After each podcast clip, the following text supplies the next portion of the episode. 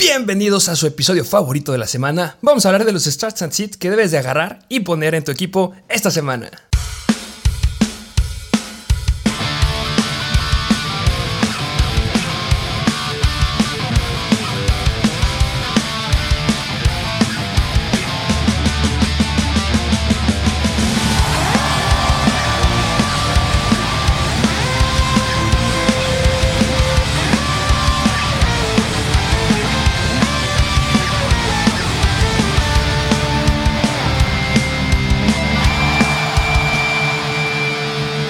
Bienvenidos a un nuevo episodio de Mr. Fantasy Football. Así es, ya la semana 2, no puedo creer que está pasando de volada los juegos. Esta semana, semana 2, tenemos juegos muy atractivos, pero pues no vamos a decir todos porque uno ya pasó, uno ya fue el juego del jueves por la noche de los Kansas City Chiefs en contra de los Chargers. ¿Y tú qué me puedes decir para esta semana 2? Eh, yo creo que podríamos hacer lo mismo que hicimos la semana pasada, del primer partido que hubo de los Bills en contra de los Rams. Palabras cortitas. ¿En qué se puede resumir? Aviéntate dos palabritas, tres palabritas del resumen del partido de, de los Chargers en contra de los Kansas City Chiefs. ¿Cómo lo podría resumir? Híjole, que ese juego no lo ganó, no lo ganó Kansas City, lo perdieron los Chargers y que Justin Herbert de verdad que es un, como le dicen, es un dog, de verdad juega con, juega con todo ese hombre, aunque a mi punto de vista muy mala decisión de Brandon Staley de todavía querer meterlo al partido ya en el cuarto cuarto cuando apenas es la semana 2, no es necesario arriesgar a tu mejor coreback para aventarse dos drives finales con un dolor en, en el, si no mal recuerdo, eran las costillas, en el abdomen, no valía la pena. Justo, dolor en las costillas. Ya salió la noticia el día de ayer que no es grave, que no hay ningún problema. La, de la radiografía es la que sabemos que no se le con algún problema. Ahí este Herbert está bien. Se le va a hacer una tomografía. Eh, el momento que estamos grabando esto todavía no salen los resultados, pero yo no espero que sea complicado. Tiene muchos días de recuperación y sí, es al riesgo. Y ahí los Chargers juegan con riesgo y muy bien, empezaba muy bien. Eh, Eckler, yo creo que se quedó un poquito corto para lo que me hubiera esperado. Eh, me encantó Mike Williams. Ya saben que Mike Williams es volátil. A veces juega muy bien, a veces no juega muy bien, pero cuando juega bien es muy explosivo. Es un sólido wide receiver uno para un equipo. Tiene todas las armas. Joshua Palmer también estuvo bastante, bastante bien. Eh, lo único de Eckler es que él no se quedó eh, con el acarreo en zona de gol. Se la quedó este, mm, si no me equivoco, este Kelly. Sí, Joshua Kelly. Joshua Kelly se quedó con el único acarreo.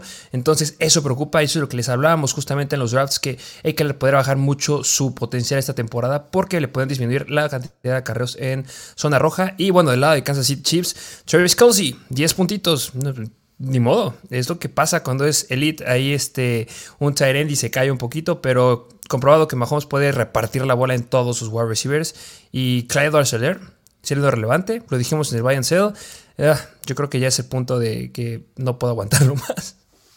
Sí, sí, sí. O sea, a pesar del mucho hate que le llegamos a tirar a Clyde, se vio muy bien. El partido demasiado eficiente, si no me recuerdo, casi 10 yardas por acarreo, muy bien. Y el que también decepcionó bastante fue Juju. Juju se vuelve a quedar muy corto nuevamente. Y bueno, yo creo que ya no me empezaría a meter con ningún wide receiver de los Kansas City Chiefs. Va a brillar uno, pero es difícil atinarle. Eh, bueno, pues yo creo que ya tenemos muchos partidos de qué hablar. Eh, ¿Te parece que le damos abrazo a los juegos de esta semana? Sí, sí, sí, porque el año pasado me acuerdo que estos episodios eran eternos porque nos vamos a profundidad cada partido, vamos a tratar de ser un poquito más breves, ir partido por partido a los jugadores que pueden ser más interesantes analizar entre, pueda, que pueda haber dudas de si lo empiezas, lo sientas, qué hacer con ellos, y no tanto ir con los que son elite, como no, no pensar ni sentar a Josh Allen, ni a Jalen Hurts, ni a Christian McCaffrey. Justamente, pero pues lo iremos viendo en cada uno de los partidos. Sí. Eh, les traemos, si nos están viendo en YouTube, les presentamos aquí la nueva presentación para estos partidos porque queremos que sea un poquito más dinámico y que ustedes puedan tener un poquito más de herramientas ahí y que sepan lo que estamos diciendo. Este, ahí están los juegos esta semana. ¿Y te parece si les explicas qué es el over-under?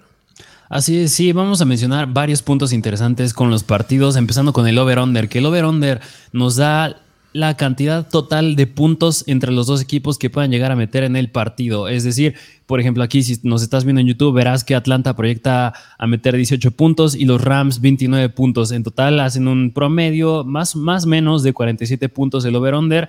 Y también les vamos a decir cuánto proyecta cada equipo a meter de puntos totales. Esto es muy bueno saberlo porque nos da una idea cuántos touchdowns pueden haber por equipo, quién puede dominar más y quién se podría quedar con esos touchdowns. Y aún más les vamos a decir la diferencia, quién es el favorito, por cuántos puntos es el favorito en cada partido tal equipo. Y esto nos da una idea para ver qué tan dominantes van a ser, si se van a inclinar al juego terrestre, al juego aéreo y qué tan mal le puede ir al equipo que no es el favorito.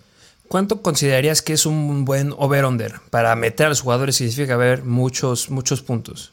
Un buen over-under. Híjole, yo creo que ya hablar de 50 puntos ya es demasiado alto. Si no me recuerdo, el juego de esta semana, el que proyectaba más puntos, era precisamente el de Kansas City en contra de los Chargers. Si no me recuerdo, eran 51 puntos, ya es bastante alto. Un promedio llega a ser como unos 43, 45 puntos. Es decir, yo creo que arriba de 45 ya es bastante bueno y menos de 40 es algo que da miedo, miedo, miedo pero lo iremos viendo a lo largo del episodio. Y también eh, estamos haciendo énfasis porque en las guías de Mr. Fantasy, que está el link en nuestra descripción para que tengan la guía de Mr. Fantasy de esta semana, que wow, cuánto contenido tienen esas guías, tiene justamente esto. Tiene los over-unders, tiene que si los corredores son favoritos, si no son favoritos, si hay upside, si no hay upside. Ya agregamos el ranking de flex, en donde están mezclados running backs con wide receivers y tight ends para que puedan poner su alineación. También se agrega la cantidad de targets que tiene cada uno de los wide receivers. Estaremos tocando esos puntos, pero ese dato es increíble para ver las oportunidades que pueden llegar a tener, lesiones importantes. También se agrega la guía de trades. Si no están suscritos a esa guía, no sé qué están haciendo, se están perdiendo de mucho contenido. Y va a haber otra vez en nuestro Instagram, vamos a subir ahí como que un preámbulo de lo que, lo que contiene. Va a estar bloqueada, obviamente, si quieren la guía final. Ya hay mucha gente suscrita. Si la quieren, vayan ahí a nuestro Patreon, link en la descripción. Así es, pero pues sin más que decir, ¿qué te parece si nos vamos de lleno con los partidos de esta semana 2? Vamos a ello. Vamos con los partidos, empezando con el juego de los Atlanta Falcons en contra de Los Ángeles Rams. Los Atlanta Falcons visitan a Los Ángeles Rams. El favorito de este partido son los Rams por 11 puntos, es decir, es el juego que presenta mayor diferencia en cuanto a, es el en cuanto a que es el favorito Rams. Rams proyecta 29 puntos, más o menos 4 touchdowns, y los Atlanta Falcons más o menos 2 touchdowns. Así es, eh, ¿qué lado te gusta que analicemos primero? ¿Qué te parece el lado de los Atlanta Falcons? Vamos a ver la de los Atlanta Falcons y me gusta Marcus Mariota. Me gusta Marcus Mariota para verlo, no para iniciarlo. Se vio muy bien en el partido de la semana pasada. Yo creo que muchos no se esperaban que justamente Marcus Mariota y que buen Jameis Winston fueran a retomar un poquito de lo que llegamos a ver cuando fueron los novatos aquí en la NFL. Y la verdad, Marcus Mariota se movió bien, dio 24 puntos fantasy, 20 pases completos, 33 attempts, este, 215 yardas, no alcanzó a tener ningún touchdown, pero tuvo dos, touchdowns, dos pases perdón, de más de 20 yardas y me gusta, pero no lo voy a meter en contra de la mejor, una de las mejores defensivas de la NFL. Pueden tenerlo ahí como un stash a, este Marcus Mariota. Eh, yo creo que el tema aquí importante sería hablar de Cordarrelle Patterson. ¿Cómo ves a Cordarrelle Patterson? Que la semana pasada Coral Patterson se quedó con 22 acarreos, fue bastante bueno y bastante eficiente, 5.5 yardas por acarreo, pero pues la semana pasada vimos y también vimos cómo Devin Singletary les logró correr a los Rams y yo considero que Singletary no es un jugador el más talentoso, así como también lo es Cordell Patterson. Si se vuelve a quedar con esta misma cantidad de volumen, Patterson puede ser bastante relevante, aunque yo creo que sí lo llega a meter como un, híjole, no me atrevo a llamarlo running back 2, pero como un flex con bastante upside. Me gusta lo de Flex con Upside. En la temporada pasada se enfrentó seguidito de la semana 7 a la 10, a las que eran dentro de las 10 mejores defensivas en contra de los running backs en ese entonces. Y llegó a meter 14 puntos, 18 puntos, 19 puntos y luego 4 puntos, pero ahí tuvo una lesión. Yo creo que va a estar rondando por ahí 17 puntos eh, aproximadamente. En acarreos, unos 12 acarreos sería ya el mejor escenario ahí para Cordell Patterson. Y eh, Aliger verlo, ver, ver qué sucede también con él. Y pues nada más, eh, Drake London yo creo que es muy bueno, pero no lo, no lo inicien. Va a estar enfrente de uno de los mejores cornerbacks de toda la NFL, ¿no? Sí, así es, en contra del buen Jalen Ramsey. Y aún más hablar de Kyle Pitts. Eh, Kyle Pitts me gustaría mencionar una estadística de la semana pasada con Marcus Mariota, porque el 30% de sus pases fueron considerados como malos, es decir, que ni siquiera estaban dirigidos al objetivo, que no eran atrapables. El 30%, y yo creo que eso influye mucho en que Kyle Pitts a lo mejor no haya podido concretar, tampoco Drake London. Así que yo esta semana sí inicio a Kyle Pitts claro que está el riesgo de que nos decepcione como la semana pasada, porque es una buena defensa, pero el volumen lo va a tener y por eso yo sí me atrevo a iniciarlo. Pero simplemente Drake London va a estar, cubierto. Cordell Patterson tuvo, muchos más acarreos en la semana 1 a lo que vimos en la temporada pasada. Yo creo que ya no va a ser ese corredor tan con volumen aéreo y va a ser Kyle Pitts. Va a haber un touchdown Kyle Pitts, yo lo presiento. Eh, del lado de los Rams, eh, pues yo creo que está más sencillo, ¿no? Sí, sí, sí. Yo esta semana sí me atrevo a iniciar a Matthew Stafford. Yo considero que ya no va a ser el, semana, el coreback de la semana pasada. Vimos cómo le fue a James Winston. Tiene mejor talento por aire este Matthew Stafford con Cooper Cup y Allen Robinson. Así que yo sí lo inicio. Sí, en lugar de dudas es uno de mis quarterbacks starts esta semana. Confío mucho en él. Eh, del lado de los corredores, Darrell Henderson, se los dijimos, puede ir adentro sin ningún problema en contra de los Atlanta Falcons como un flex con upside, igual que Cordell Patterson, tiene mucho potencial ahí, hasta podría llegar a ser un running back 2 bajo, pero eh, yo lo pondría más como un flex por la noticia que salió o los rumores que hay que eh, Cam Akers no está teniendo volumen por problemas de actitud más que problemas de lesión. Entonces yo creo que eso lo debe de cambiar porque, compadre, eres un corredor de la NFL. Ponte las pilas. Entonces yo espero que ahí mejore, le baje rendimiento a Darrell Henderson, pero Darrell Henderson siga siendo el running back 1. Y del lado de eh, los receptores empezamos a Cooper Cup, obviamente, a Allen Robinson. ¿Cómo ves a Allen Robinson? Ah, bueno, antes me gustaría mencionar de Darrell Henderson. Inicienlo, aunque yo sí lo inicio con un poquito de riesgo, porque no sabemos tampoco qué pueda llegar a ser. Con estos rumores que dices de K-Makers, ah, el uso que les puedan llegar a dar, a lo mejor ya vemos un 50-50. Así que si lo inician, yo creo que si vuelve a tener el mismo rol, sí va a ser un running back 2, aunque sí hay bastante riesgo con Henderson. Y hablando de Allen Robinson, yo considero que se ha dicho, han salido noticias que ya le quieren dar uso esta semana bien lo dijo en la conferencia de prensa después del partido en contra de los Bills, Sean McVay, que quieren usar más a Allen Robinson. Así que yo esta semana sí lo inicio como un, me atrevo a decir, wide receiver 2 bajo. Sí, un wide receiver 2 bajo. Hasta yo, este, yo creo que muchos lo tienen como un flex. Yo creo que es donde lo pueden iniciar sin ningún problema. Porque Seguramente lo iniciaste en la semana 1, seguramente puede que hayas llegado a perder y seguramente agarraste muy buenos waivers. Y esta semana uno fue un excelentes waivers, uno de mis waivers favoritos que es un start, es Curtis Samuel. Si lo agarraste yo creo que es ideal para meter esta semana, ya hablaremos de él. Entonces podrías meter a Curtis Samuel como tu wide receiver 2 y Allen Robinson justo entra como el flex. Y sí, me encanta Allen Robinson, espero que no lo hayan soltado. Y hay una comparación con un wide receiver que es considerado un wide receiver 1 elite, que te haré la pregunta con Allen Robinson ya que lleguemos a ese partido. Ok, y nada más me gustaría hacerte una pregunta, porque yo creo que muchos han de estar dudando entre el Tyrant Tyler Higby, porque la semana pasada se quedó con 11 targets. ¿Tú crees que esta semana vuelva a tener la misma cantidad de volumen? Yo inicio a Tyler Higby, sí. Eh, por el volumen que llegó a tener. Es que no podemos dejar pasar 11 targets en un tight Y no estoy diciendo que lo vaya a repetir, ya lo dijimos. Allen Robinson va a quitarle volumen aéreo, pero que vuelva a tener unos 5 o 6 targets, o sea, que baje un 50% esos 11, se me hace muy bueno. Y recordemos que los tight lo normal es que tengan un promedio de 10 puntos.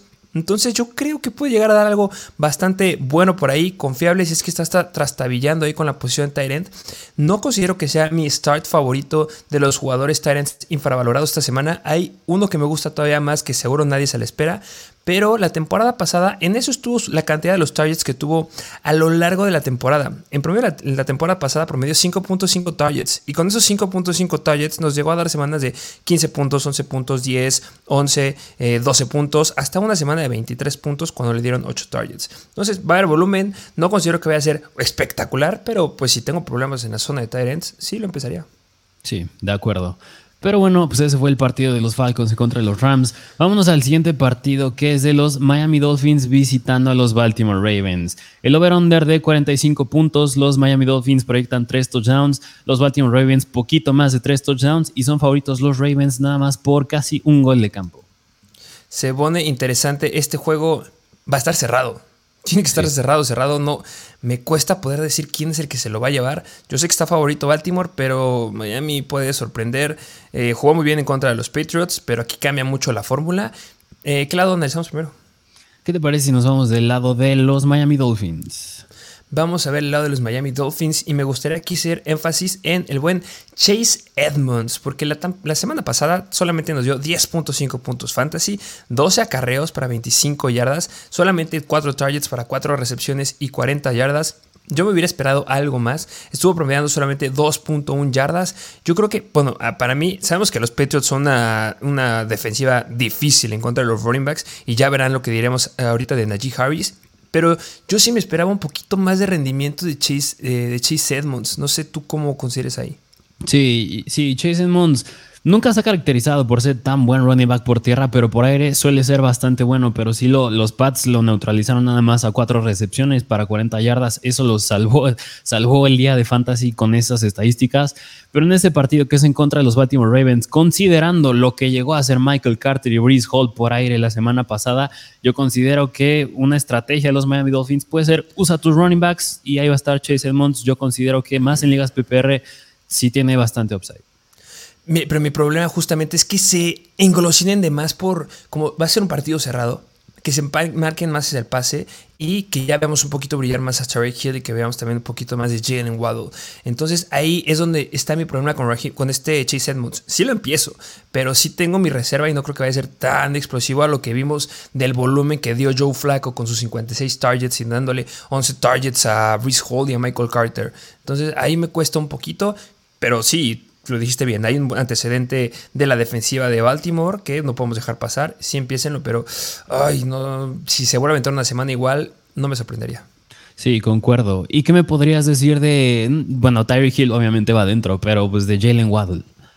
El buen Jalen Waddle, es que me gusta Jalen Waddle. Siento que es de los jugadores que estoy hasta un poquito sesgado porque me gusta la calidad que tiene. Y cómo no quererlo cuando la semana pasada dio 17.7 puntos fantasy, 4 recepciones para 69 yardas, un touchdown. Hasta lo usaron por tierra, un acarreo para 8 yardas tuvo una recepción de más de 40 yardas. Eso es espectacular, es explosivo y en contra de Baltimore puede llegar a pasar esa situación en la que Waddle corra muy bien. Entonces, me gusta, sin lugar a dudas, es un jugador que tienes que empezar. Sí, y vimos también cómo le fue a los Jets. Corey Davis quedándose con 6 recepciones, Carter con 7, Bruce Hall con 6, Garrett Wilson con 4. Es decir, va a haber volumen para Jalen Waddle. Que concrete es otra cosa, pero pues ahí está el upside. Tuacha Bailoa tuvo la semana pasada 33 intentos de pase. Joe Flaco tuvo 59. ¿Crees que el buen Tua Bailoa pueda llegar a dar números, no de 59 este, pases, pero que pueda llegar a alcanzar su máximo de la temporada pasada, que lo hizo en la semana 6 en contra de los Jaguars, de 47 intentos de pase? Híjole, podría ser. Considerando lo que hizo Joe Flaco, yo creo que sí puede ser, aunque por el over-under, que suele ser bastante bajito, va a ser, no quiero decir un juego de defensivas, pero no para que se presta tanto para esa cantidad masiva de, pases. De acuerdo. Pero del lado de los Baltimore Ravens, bueno, pues Lamar Jackson, yo creo que lo iniciamos, ¿no? Sí, empezamos a Lamar Jackson. Eh, aquí, de lo que se debe hablar es de J.K. Dobbins. J.K. Dobbins ya empezó a entrenar full. Yo creo que sí va a jugar, pero que entra a jugar no significa que lo vaya a iniciar. Yo, la verdad, Después de lo que vimos la semana pasada, del consenso que tuvieron Demi Harris, Tawai Montgomery y también este, este Ramondre Stevenson, me da miedo este backfield de Baltimore porque sabemos que están ahí Mike Davis, Kenjan Drake y J.K. Dobbins que apenas está regresando. Yo no lo, yo no lo iniciaría. No, no, sí, yo considero que igual es mucho riesgo. Viene regresando de su lesión. Yo creo que Parece difícil sentar un running back a lo mejor ya agarraste en la cuarta ronda, quinta ronda, pero yo sí me atrevo a sentarlo. Pero se dijo, se dijo que iba a haber problemas con ese hombre y sí, hasta la cancioncita te la vamos a poner si tienes a J.K. Dobbins, porque aguántalo, aunque sea esta semana eh, fuera. Sí, sí, sí, completamente de acuerdo. ¿Y Rashad Bateman? ¿Cómo ves a Rashad Bateman? Yo creo que es un flex, ¿no? Yo lo considero que puede ser una buena opción, a pesar que la semana pasada dio muy malos números y el que brilló un poquito más fue Duvernay. Eh, pero yo sigo esperando meter a Rashad Bateman sobre Duvernay. Sí, sí.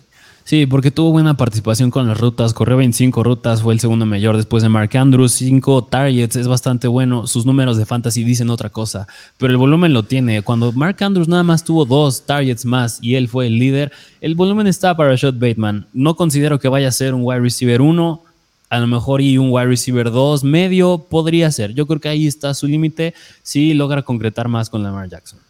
De acuerdo. Siguiente partido. Vámonos al siguiente partido, que es de los New York Jets en contra de los Cleveland Browns. El over-under es de 40, es el juego con el over-under más bajo. Los Jets proyectan dos touchdowns, los Cleveland Browns casi tres touchdowns y son favoritos los Browns por un touchdown. ¿Qué lado quieres que analicemos primero? Vámonos del lado de los New York Jets. Esta va rápida. Yo creo que aquí solamente hay dos jugadores que se pueden empezar. Y van a decir que estoy abusando de esta canción, pero sí la necesito poner porque Breeze Hall deben de sentarlo esta semana. No le vayan a empezar a Breeze Hall. No creo que vaya a ser la cantidad de volumen que dieron en contra de Baltimore la semana pasada. Empieza Michael Carter como un flex sin lugar a dudas y empezó Elijah Moore. Pero hasta ahí yo son los jugadores que me metería con los Jets. Ok, entonces ni Corey Davis, ni Garrett Wilson, ni Elijah Moore. No, no creo que repita lo que hizo Joe Flaco la semana pasada. Lo veo muy complicado. Me fío en los jugadores que están en el lugar número uno de las posiciones, Elijah Moore y este Michael Carter. Yo creo que va a ser un suelo ya más realista lo que puede llegar a pasar en este partido. Que es mucha incertidumbre, porque al final de cuentas, los Cleveland Browns no son buenos. Este eh, Jacoby Brissett no está haciendo nada, se me hace un mal coreback. Puede ser un juego que empiecen explotando los Jets que empiecen ganándoles, a pesar que son los que no son los favoritos, y que pasen al ataque terrestre o que vayan perdiendo, porque también son los Jets. Entonces, hay mucha incertidumbre y nada más me quiero meter con los principales. Ah, y, y hago esto porque hay otros jugadores en otros equipos que metería con muchísima más confianza. Sí, sí, de acuerdo.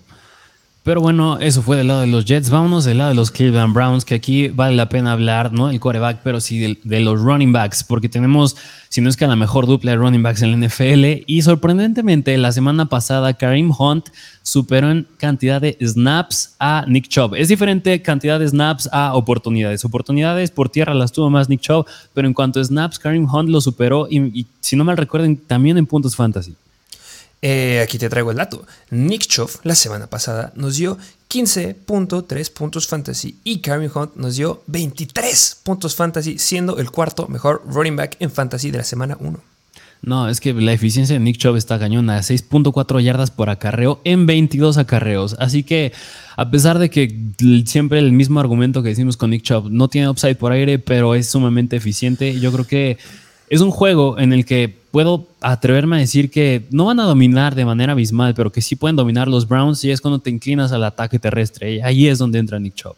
Sí, sin lugar a dudas. Eh, Nick Chubb ya, su piso es este. Su piso son 15.3 puntos fantasy. Ahí va a estar. Es el mejor running back de toda la NFL. Aunque les duela. Sí, sí lo voy a decir. Este Nick Chubb es el mejor running back de toda la NFL terrestre puro sin lugar a dudas. Y Kareem Hunt, yo lo inicio como running back 2 esta semana, running back 2 bajo, y Nick Chubb como running back 2 alto, porque pues, obviamente Kareem Hunt tiene mucho que demostrar y eh, lo demostró en la semana 1. De ahí en fuera, Donovan People Jones, Híjole, o sea, tuvo 11 talles la semana pasada, pero se me sigue haciendo bastante arriesgado considerando que el que tuvo que haber tomado ese puesto era a Mary Cooper. Así que yo, si quieres iniciar a alguien, yo creo que sería a Mary Cooper, no a Donovan Peoples Jones y como un flex, pero ya desesperado. Deep y lo mismo, hay mejores jugadores para meter en la zona de flex. Así es. Vámonos al siguiente partido que es de los Washington Commanders que visitan a los Detroit Lions. El over-under de 49 puntos es bastante, bastante alto. Los Washington Commanders proyectan casi poquito más de 3 touchdowns y los Detroit Lions igual, poquito más de 3 touchdowns y son favoritos los Lions nada más por 2 puntos. Son favoritos los Lions. ¿Te imaginabas haber estado diciendo eso después de la temporada pasada? No, pero bueno, después de cómo le jugaron a los Philadelphia Eagles, ya entiendo más por qué. sí, este. ¿Qué lado analizamos primero? ¿Qué te parece el lado de, Washington, que es un equipo bastante interesante a analizar esta semana? Sin lugar a dudas, es un partido que me gusta mucho en fantasy. Yo creo que en, en, la vida real yo, a lo mejor no es muy interesante, pero en fantasy me fascina, lo quiero ver. Carson Wentz nos cayó la boca a todos. Sí, sí, sí, porque la semana pasada 41 intentos de pase, 60 y casi 66%, 313 yardas, 4 touchdowns, no son números de un coreback que puedes dejar pasar, así que yo creo que a lo mejor te va a poner esta situación. Si tenías a Dak Prescott, por ejemplo, esta semana y agarraste en waivers a Carson Wentz, si te atreves a iniciarlo. Sí, sí, sí metería a Carson Wentz esta semana. Yo tengo una más difícil para ti, Trey Lance o Carson Wentz. Fíjate que yo sí me atrevo más todavía contra Lance. Hay problema de clima y va a volverles a llover en el partido de San Francisco. Ah, mira, mira, el clima no, no lo sabía, pero si sí es el mismo clima que la semana pasada, yo sí, ahí sí voy con Carson Wentz. Sí, yo creo que igual iría a poner buen Carson Wentz. Eh, ya no quiero hablar más de este hombre, pero sin lugar a dudas jugó muy bien, 32.9 puntos fantasy. Eh, los Detroit Lions se colocan al día de hoy como la cuarta mejor defensiva en contra de, perdón, la cuarta peor defensiva en contra de los quarterbacks. Entonces debe dar un buen juego, puede meter muchos puntos y eh, ya les dijimos en qué nivel lo iniciaríamos. Igual está en nuestra guía de Mr. Fantasy. Running backs, Antonio Gibson es un start esta semana, sin lugar a dudas lo inicio. Sí, 100%. Yo creo que es de mis running backs de, para iniciar favoritos, a pesar de que dijimos que lo vendas y seguimos con la misma postura, pero esta semana si lo tienes, inícialo sin problema alguno. Sí, la próxima semana van en contra de Filadelfia y después van en contra de Dallas. Este, yo creo que va a ser la última semana que dé un juego explosivo a Antonio Gibson. Sí. Y eh, receptores. ¿A quién metes? Híjole, es que aquí es donde se pone bastante interesante, porque tenemos a Curtis Samuel, a Jahan Dodson y a Terry McLaren. Yo considero ellos tres nada más. Con lo que vimos de Curtis Samuel, yo creo que puedes iniciarlo, sí, pero yo creo que hay un riesgo de que Terry McLaurin siga, si, bueno, más bien tome el rol de los targets que llegó a tener Curtis Samuel. Yo creo que el que a lo mejor y puede replicar lo que hizo y a lo mejor y un poquito mejor, pero no siendo el principal, es Jahan Dodson. Pero yo creo que la disputa está más entre Curtis Samuel y Terry McLaurin. ¿O tú cómo ves? Que es justo donde entra la pregunta. Nos decían, ¿por qué están poniendo a Jahan Dodson arriba que Curtis Samuel en el jueves, de esta semana? Porque Jahan Dodson es a largo plazo. Y en estas semanas es agarrar jugadores. Los, jugadores que agarras en waivers en la primera y segunda semana son para aguantarlos toda la temporada. De verdad te pueden dar mucho potencial. Y a largo plazo yo veo mucho mejor a Jahan Dodson que a Curtis Samuel. Siento que Curtis Samuel se nos va a lastimar en algún momento. Es más joven Jahan Dodson y es muy bueno.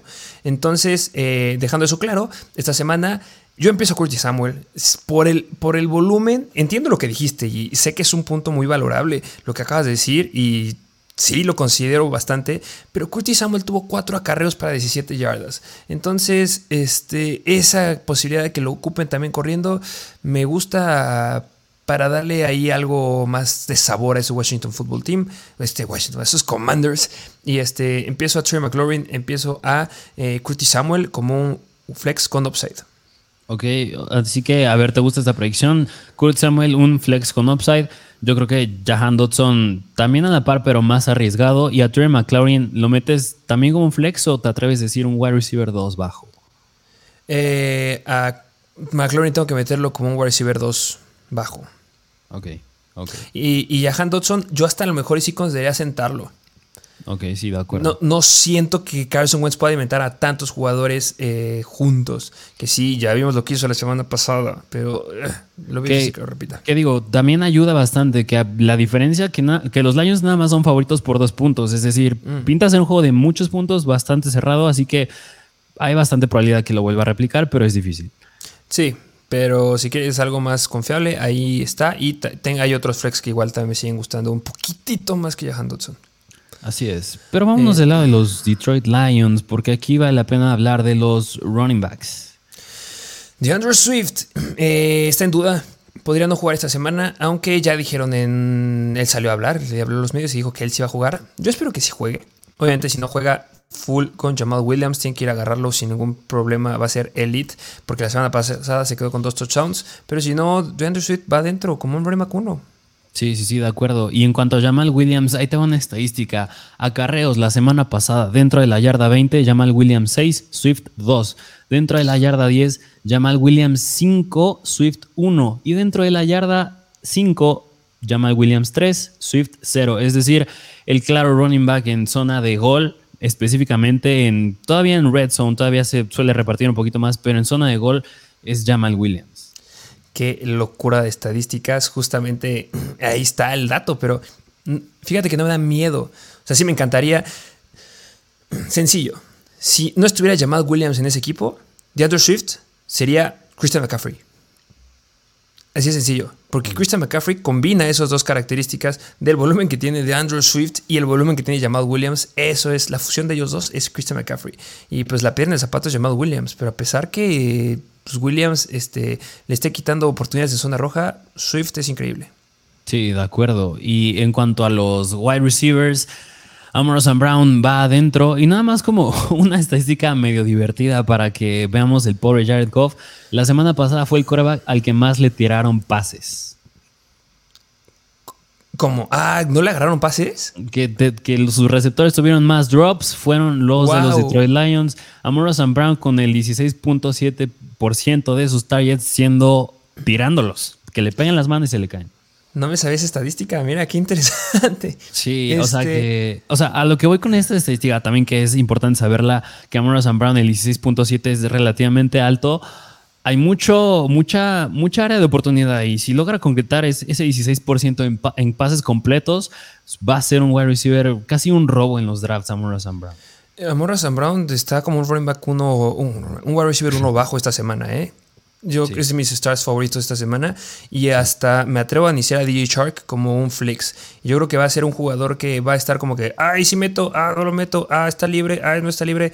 Ese va a ser DJ Shark a lo largo de la temporada, pero yo creo que en esa semana es muy bueno. Se complica ya que en- en- eh, regrese este Jameson Williams, pero pues por ahora es la fiesta de Amon Ross Brown y de invitado está DJ Shark y por qué no aprovechar de ahí. De acuerdo. Y te dijo Hawkinson, pues empiecen si necesitan ahí un Tyrant. Esperemos que anote esta vez y quede algo relevante, pero no va a ser elite. Sí, no, no. Vámonos al siguiente partido que es de los Indianapolis Colts visitando a los Jacksonville Jaguars, un duelo de divisional. El over-under es de 46 puntos, los Colts proyectan poco más de 3 touchdowns y los Jaguars 3 touchdowns exactos y son favoritos los Colts por poquito más de un gol de campo. Se pone interesante ya a ver si los Colts logran dar una mejor actuación que en contra de Houston este, de la semana pasada. Sí, Y te late que analizamos primero a los Colts. sí, vámonos del lado de los Colts. ¿Empiezas a Matt Ryan o a Carson Wentz? Híjole, por lo cerrado y porque el over-under está muy alto, me voy con Carson Wentz. Sí, yo igual. Y yo creo que muchos tienen libre a, Car- a Carson Wentz y están eligiendo meter a Matt Ryan. Yo haría lo mismo. ¿Por qué? Porque hay problemas en el área de wide receivers. Alec Pierce está en el, en el protocolo de conmoción. Eh, no va a jugar, ya está descartado. Y Michael Pittman está en duda. Tuvo una lesión de cuádriceps femoral el miércoles y está cuestionable para este fin de semana. No tengo todavía una noticia sólida en la que sí les pueda decir, ah, no pasa nada, sí va a empezar. Yo creo que sí es probable que empiece, 60% de probabilidad que sí empiece, pero si lo sientan, me da ah, miedo con Matt Ryan. Sí, sí, de acuerdo. Y hablando de los running backs, no, pues Jonathan Taylor, nada que decir con él. Pero en Naheem Hines, ¿cómo ves a Naheem Hines? Espectacular si no juega ninguno de estos wide receivers. Espectacular. Sí, sí, sí, sí, porque la semana, nada más me gustaría decir esta estadística, la semana pasada recordemos que se quedó con seis targets, no es poca cosa para un running back. Se quedó con dos targets dentro de, las, de la yarda 20 y tuvo un acarreo dentro de la yarda 5 y lo estuvieron usando en formaciones de Wildcat, él siendo en la posición de coreback. Si no juega ninguno de los wide receivers va a ser increíble. Y obviamente ya Jonathan Taylor se empieza. Me gustaría ver a Mo Ali Cox. Imagínate cómo le puede ir. ¿Cómo le puede ir? Si no está Pittman y si no está Alec Pierce, se pone interesante con ese compadre. Sí, que digo, yo creo que tanto Malik Cox como el buen Paris Campbell, que Paris Campbell pues, se decía que tenía buen training camp con Matt Ryan, pero Mo Ali Cox yo creo que sí prefiero verlo a él. Sí, podría tener ahí su touchdown como esas semanas explosivas que tuvo en el 2021. Así es. Y del lado de los Jacksonville Jaguars, ¿cómo ves a los Jaguars? Eh, con dudas. Sigo teniendo dudas de ese backfield. Eh, me da miedo entre James Robinson y Travis Etienne. Yo sigo siendo un fiel seguidor de Travis Etienne. Y ya lo, lo dijimos en el episodio pasado. Travis Etienne tenía que haberse quedado con dos touchdowns en el partido de la semana pasada. Sin lugar a dudas hubo uno que lo voló Trevor Lawrence y el otro se le cayó de las manos. Pero yo espero que sí tenga buenas oportunidades. Porque en total fueron tres targets dentro de la 20. Y eso no lo puedes dejar pasar. Y tuvo una carrera de más de 20 yardas. Obviamente James Robinson empiezo arriba de Travis Etienne. Sí, pero Travis Etienne podría llegar a considerarlo por los problemas que hay en los Colts. Y podría ser que, no podría ser, que los Colts vayan eh, por arriba y que empiecen a ocupar justamente por aire a Travis Etienne. Sí, de acuerdo. Yo creo que. Y además, la semana pasada Travis Etienne, mm, aunque solo tuvo cuatro acarreos, promedió 11.8 yardas por acarreo. O sea, es una eficiencia de locura. Una locura. ¿Y qué me puedes decir del wide receiver? Christian Kirk que es uno de mis wide receivers favoritos para empezar esta semana. Sí, más como le fue a Brandon Cooks, que dio puntos bastante sólidos en contra de los Colts. Yo creo que Christian Kirk puede tener un juego bastante similar al de la semana pasada, si no es que un poquito más alto. Y en cuanto a Say Jones, yo creo que. Yo creo que me atrevería a meterlo como un flex. Flex bajo. Sí, arriesgado, Eh, sumamente arriesgado, pero yo creo que podría pensarla por el volumen que tuvo la semana pasada. DJ Shark o Say Jones. No, ahí sí yo creo que se me voy con DJ Shark. Sí, ok, yo, yo igual haría lo mismo. Pero sí, si es una liga profunda, puedes llegar a considerarlo ahí. Eh, vamos al siguiente juego. Vámonos al siguiente partido, que es de los Tampa Bay Buccaneers en con- que visitan a los New Orleans Saints. Otro juego divisional, over-under de 45 puntos. Los Tampa Bay Buccaneers proyectan poco más de 3 touchdowns y los Saints 3 touchdowns. Y son favoritos los Buccaneers por 3 puntos nada más. Se pone interesante este juego. ¿Qué lado analizamos primero? ¿Qué te parece el lado de los Buccaneers? Porque Tom Brady, si tiene fama de jugar mal contra algún equipo, ya estando en los Tampa Bay Buccaneers, son los Saints. Su kriptonita en equipos de Brady es jugar en contra de los Saints. Eh, lo dijiste bien. Y yo creo que a este es el coreback con el que hay muchas más incertidumbres esta semana. Sí. Empiezas a. A ver, dame, te toca. Sí, sí, te iba a hacer una pregunta. Ahora, es que yo sé que es mucho Carson Wentz, pero Carson Wentz o Tom Brady. Mira, depende. Depende de cuál sea la situación de los receptores. Porque si un equipo, todos sus wide receivers titulares estuvieron lastimados en la semana, fue el core de wide receivers de los Tampa Bay Buccaneers. Porque Mike Evans tiene una lesión en la pantorrilla. Russell Gage, lesión el hamstring. Chris Godwin, lesión el hamstring. Y Julio Jones también eh, tuvo una lesión y fue en la rodilla.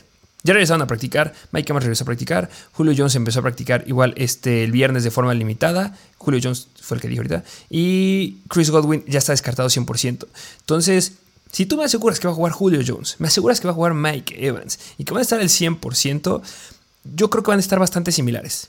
Yo sí considero que puede llegar a igualar bastante bien Tom Brady a Carson Wentz y yo me iría a lo mejor un poquito con él porque tiene que demostrar algo Tom Brady, es su última temporada. Sí. Va a ser difícil, va a ser competido, por supuesto. Puede que el upside más alto lo tenga Carson Wentz, sí, pero el piso yo siento que lo tiene más Tom Brady. Entonces, depende qué tengas en tu equipo, depende contra quién vayas, cuántos puntos tengas que hacer. Esa sería mi postura con, con Tom Brady y, y yo, y yo iría con Tom Brady. Yo sé que debería decir Carson Wentz, pero elegiría a Tom Brady. Ok, ok, sí, válido. Yo, yo optaría por Carson Wentz, pero, pero válido. En cuanto a los running backs, pues Leonard Fournette sin problema lo inicia. Yo creo que es un running back 2 bastante sólido con bastante upside. Y que yo creo que vale la pena hablar de los Whites, que ahorita ya estabas haciendo un poco de énfasis en ellos. Sí, que sin lugar a dudas Mike Evans y Julio Jones van adentro sin ningún problema. Que tengan que estar completos porque Julio Jones ya empezó a jugar muy bien en la temporada. Que no dio muchos puntos fantasy, solamente dio 11.6 puntos fantasy, que puede ser muy poco. Pero considerando la cantidad de targets que tuvo Tom Brady, Julio se quedó con 5 targets para 3 recepciones de 69 yardas y tuvo un target dentro de la, de la 20, tuvo una recepción de más de 40 yardas. Me, gusta ahí lo que puede llegar a ser y la combinación que puede hacer con Tom Brady. Y eh, si no llegan a jugar, eh, Leonard Fournette me fascina esta semana. Sí, sí, de acuerdo. Y del lado de los New Orleans Saints, que la última vez que Jameis Winston fue titular en algún equipo que no eran los Saints, eran los Buccaneers. No sé si todavía tenga resentimiento, pero por eso yo creo que, no en cuanto a este, relevancia de fantasy, pero yo creo que por eso Jameis Winston podría pues querer vengarse de los Tampa Bay Buccaneers y dar algo interesante. Que aquí te va un dato interesante que justamente se lo escuché, no me acuerdo el nombre del analista que lo escuché de la NFL, pero comentaba que normalmente cuando un jugador, yo creo que le ha pasado a muchos, cuando tú te enfrentas a tu ex equipo, sueles tener más ímpetu, sueles tener más energía y sueles tener más ganas de querer rajarles la, Sí, sí, sí. la Mauser. Háblese de running backs, háblese de one receivers, pero no sucede con los corebacks. Porque sí menciona que lo que pasa con los corebacks es que esa emoción, esa sensación, lo único que hace es desconcentrarte. Y no es lo mismo la concentración que necesita un running back, que necesita ser una bestia y un caballo de batalla, a un coreback que tiene que ser muy analítico. ¿Qué le pasó a Russell Wilson en la semana 1? Justamente.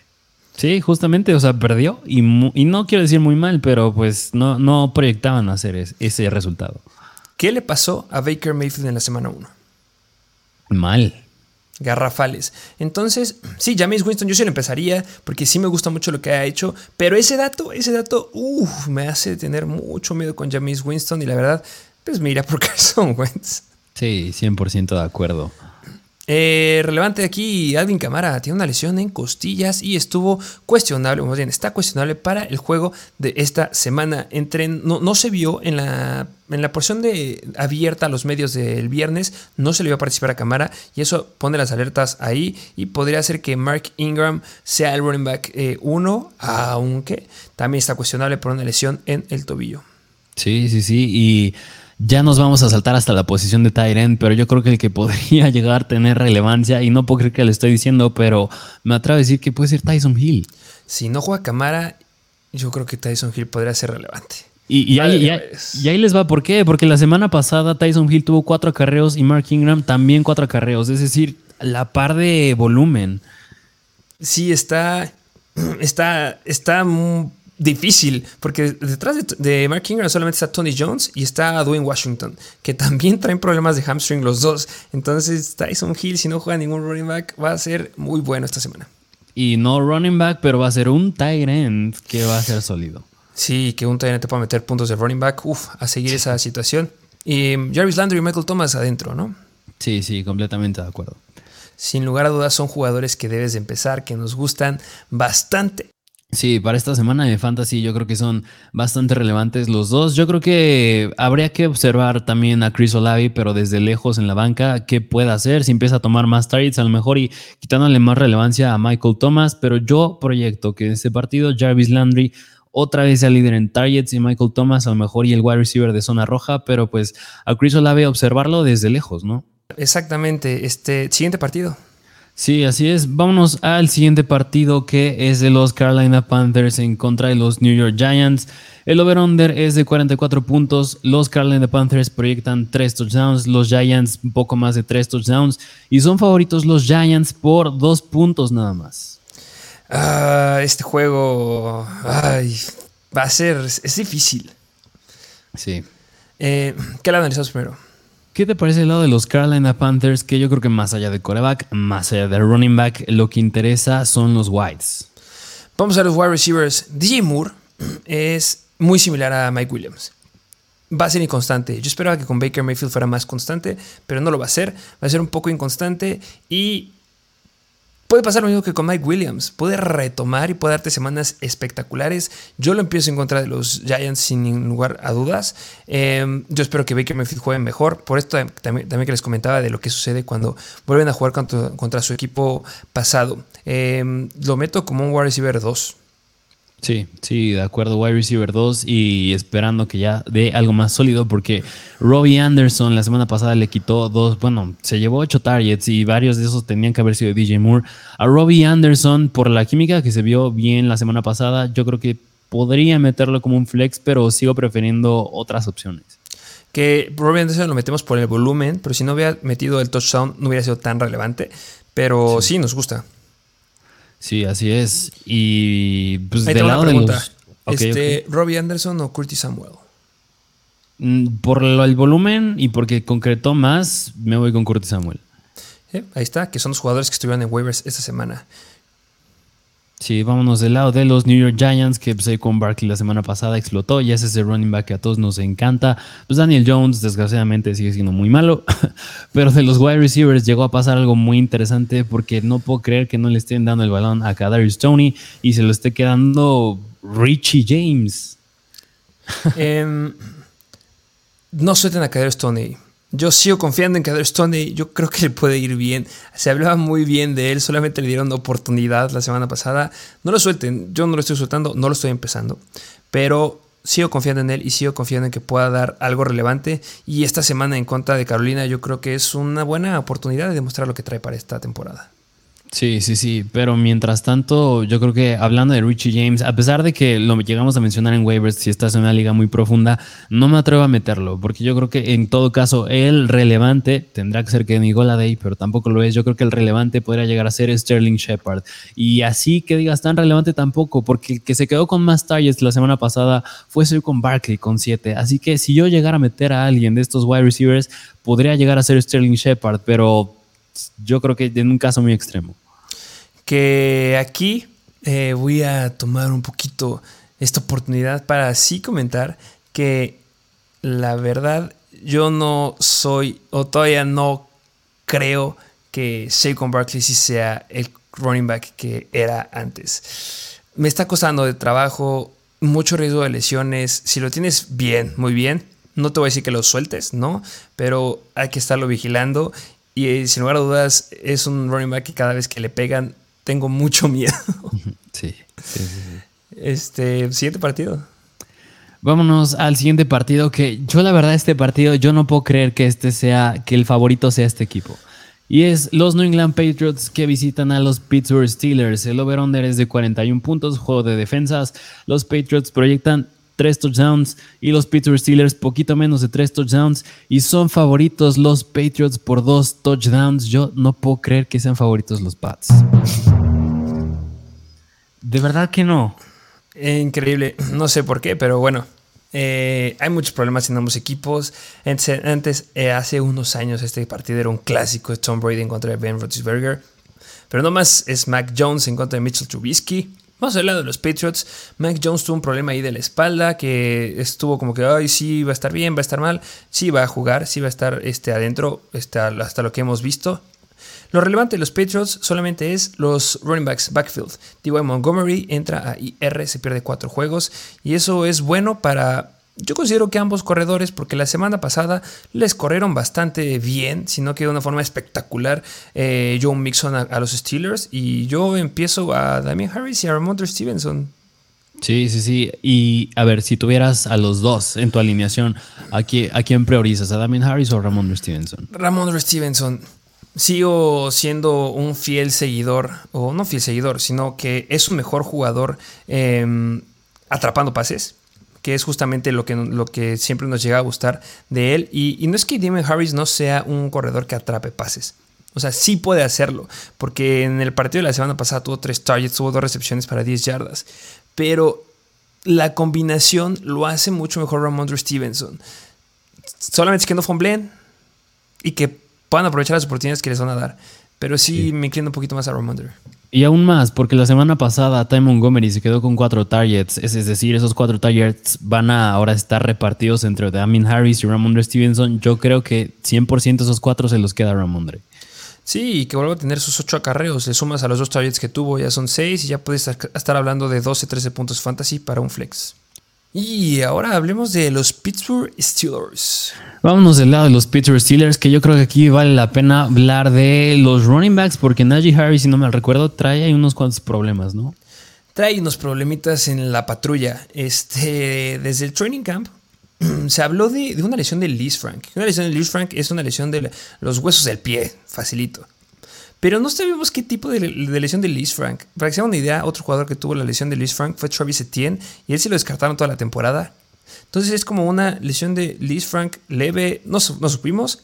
Estuvo bien, pudo jugar el primer partido de la, temporada, pero tuvo una lesión en el partido y, si no mal recuerdo, ya no entró, ¿cierto? Después sí, de la lesión.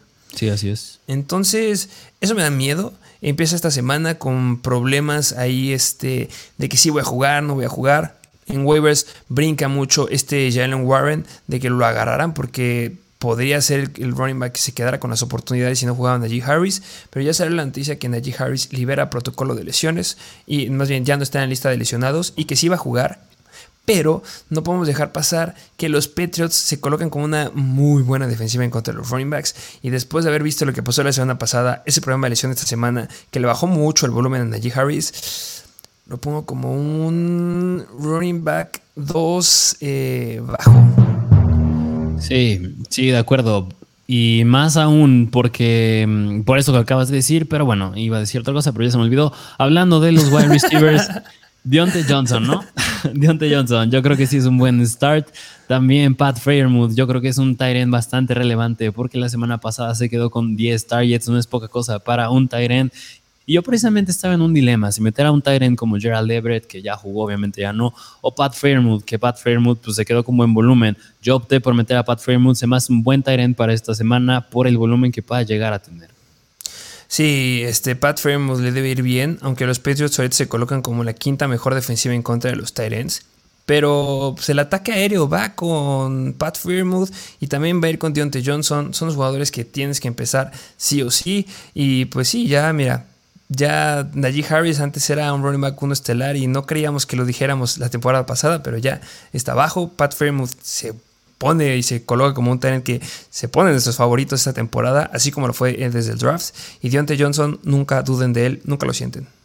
Y mira, yo creo que cuando analizas defensivas, pues también hay que observar contra qué Tyrants se enfrentaron los Pats la semana pasada. O sea, Mike Gesicki, yo creo que no lo comparo nada con Pat Fairmouth. Sí, no, nada, nada, nada que ver. Y ese, justo lo dijiste bien, ese número de la quinta mejor, estamos apenas ha pasado la semana uno, no me la creo tampoco yo. Sí. Pero bueno, vámonos al siguiente partido, otro juego divisional que es de los Seattle Seahawks visitando a los San Francisco 49ers. El over-under es bajo de 41 puntos, los Seattle Seahawks proyectan poco más de dos touchdowns, los 49ers poco más de tres touchdowns y son favoritos los 49ers por casi 9 puntos. A ver si ahorita ya puede jugar bien este Russell Wilson y ya no le pesa el problema de de que tuvo la semana pasada. ¿Qué, pasó? ¿Todavía te acuerdas de Russell en los Seahawks? Ah, perdón, este, justamente se me fue, mira, se me están cruzando los cables. este, sí, Smith, quiero hablar de Gendo Smith. Este, no creo que repita lo que hizo en, esta semana. Yo creo que tenía mucho que mostrar en la semana 1, yendo en contra de Russell Wilson, que era el jugador pasado de los Seattle Seahawks.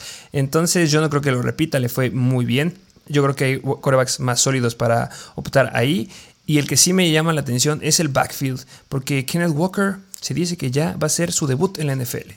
Sí, va a ser su debut y pues habría que ver, yo creo que por, por, ese miedo que va a entrar ya Kenneth Walker, me da miedo también Rashad Penny. Obviamente si tengo Kenneth Walker no, meto no lo meto y a Rashad Penny pues se cae mucho su valor a lo mejor y como un flex, pero yo sí podría sentarlo, me atrevo a sentarlo por no, que no vemos todavía cuál va a ser la repartición de este backfield muy deep Rashad Penny, muy deep. A lo mejor le puede ir bien. Si no estuviera Kenneth Walker, adelante, métanlo a Rashad Penny sin ningún problema. Pero no sabemos cómo será la repartición ahí. Y yo ahora no me quiero meter con casi ningún jugador de los Seattle Seahawks. Pero pues di que Metcalf, ¿qué me dices de él? Pues sí, la semana pasada, 7 recepciones, 36 yardas, es decir, el volumen lo tiene, si no me recuerdo, llegó unos 10 puntos fantasy. Yo considero que podría volver a replicar lo mismo, pero por la misma razón que ahorita vamos a decir de Trey Lance, me acabas de decir que va a haber un mal clima y por eso yo creo que va a ser un juego más del backfield que más un ataque terrestre que el ataque aéreo. Sí, que a lo mejor no es tan malo como el juego que fue de San Francisco en contra de Chicago en la semana 1, pero va a llover. Esperamos que se solucione y que no llueva, pero lo más probable es que sí suceda la lluvia. Y no me gusta eso. Y, con ese volumen que tuvo Metcalf, que sí, fueron 7 targets, 36 yardas. Pero ninguna fue en un lugar importante, ninguna fue de más de 20 yardas, 10 puntos fantasy, lo dijiste bien. Mi favorito aquí, que sí es de mis Tyrants favoritos starts esta semana, Gerald Everett. Aunque ya jugó, Gerald Everett, ya jugó el. Sí, perdón, Gerald Everett. No sé, se me están cruzando los, cables. ¿Cómo, se llama? ¿Quién es el, Tyrant? Este. Ah, Noah Fant, Noah Fant. Noah Fant. Yo espero que pueda tener un poquito más de potencial, considerando que deben de empezar a cubrir justamente estos wide receivers. A lo mejor no es, no es de mis. Perdón, mi favorito sí era Gerald Everett, pero Noah Fant debería. Era bueno con, con los Denver Broncos, tenía oportunidades, es físicamente un jugador que me gustaría verlo. Es decir, si tienes jugadores que no están teniendo mucho potencial y que llegas a draftear altos, no sé, por ejemplo, que estés optando por un Dalton Schultz, que yo empiezo a tener mucho miedo con un Dalton Schultz, o a lo mejor un O.J. Howard que lleva a anotar dos este, veces la semana pasada, o tienes un George Kittle que tiene un problema de lesiones. A lo mejor uno de los jugadores que, si estás en una liga muy profunda, podría volver a ver es Noah Fant.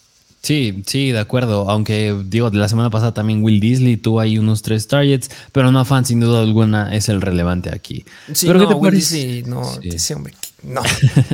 ¿Qué te parece si nos vamos del lado de los 49ers? Porque Trey Lance me decepciona que también va a haber mal clima y todavía no vamos a poderlo ver bien como ese quarterback con potencial que es, pero, pero pues ni modo. Y por esa razón yo creo que yo dije, cuando me hiciste hace ratito una pregunta, si no me recuerdo, Carson Wentz o Trey Lance, yo te dije Carson Wentz, pero si no afecta tanto el clima, sí opto ir por Trey Lance.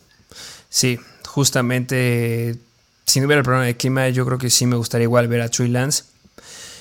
Pero eh, yo creo que le va a ir mejor que la semana pasada. Sí. Debería de irle mejor. Y bueno, la noticia es que este George Kittle se llegó a perder el partido de la, semana 1, se llegó a perder múltiples entrenamientos, pero se le vio en el entrenamiento del viernes. Entonces, eso son muy buenas noticias y podría sí jugar, que yo espero que sí lo haga. Y un Trey Lance ya con un George Kittle, ah, sí me gusta mucho más. Sí, sí, sí. Y hablando del backfield, pues yo creo que sin duda alguna, pues este, Zelaya Mitchell se va a perder tiempo, Jeff Wilson va a ser el relevante ahí, aunque no obstante, yo también optaría, si puedes hacerlo y tienes un lugar en tu banca, agarrar no a Trylon Davis Price, agarrar a Jordan Mason, porque él es el que estaba sonando bastante en el training camp, y si en dado caso Jeff Wilson llega a ser ineficiente, el que va a entrar ahí va a ser Jordan Mason. Justamente lo dijiste muy bien. Eh, Jordan Mason, agárrenlo, porque Jeff Wilson es un jugador que también le gusta lesionarse desde que empezó en la NFL, bueno, 2018 jugó en poquitos partidos, pero 2019 se llegó a perder casi toda la temporada. 2020 se llegó a perder 5, 4 juegos, perdón. Y en 2021 se llegó a perder 9 juegos. Y vuelve a ser su oportunidad de ser un running back 1, pero tiene mucho riesgo de lesiones. Sin lugar a dudas, el running back que esté con los San Francisco 49ers, que son un equipo sumamente cargado a sus running backs y también obviamente al ataque aéreo, pero más a sus running backs, me encanta. Por eso también yo agarraría a este Jordan Mason, porque si se rompe Jeff Wilson esta semana, va a estar en el lugar número uno Mason este, en, la semana, en los waivers de la semana 3 y lo tienes que agarrar. Y Jeff Wilson sí lo empiezo, ¿eh? Sí, sin lugar a dudas, puede dar muy, muy buenos puntos. Yo sí me atrevería a decir que hasta como un running back 2. Sí, de acuerdo, justamente a ese punto iba. Pero pues hablando de los wide receivers, como ves al buen Brandon Ayuk y Divo Samuel. Ah, me encanta Brandon Ayuk este, después de lo que vimos contra Chicago, pero no fue muy relevante por el juego. Pero sí lo empiezo como un flex con upside a Brandon Ayuk y Diego Samuel me encanta.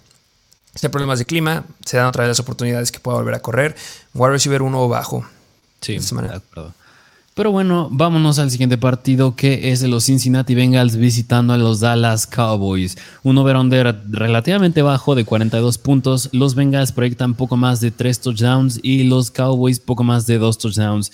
Y son favoritos los Bengals por 8 puntos. Que la verdad, qué decepción que Dak Prescott se va a perder tiempo porque este juego yo creo que sin problema alguno podría haber pintado con un over-under muy alto.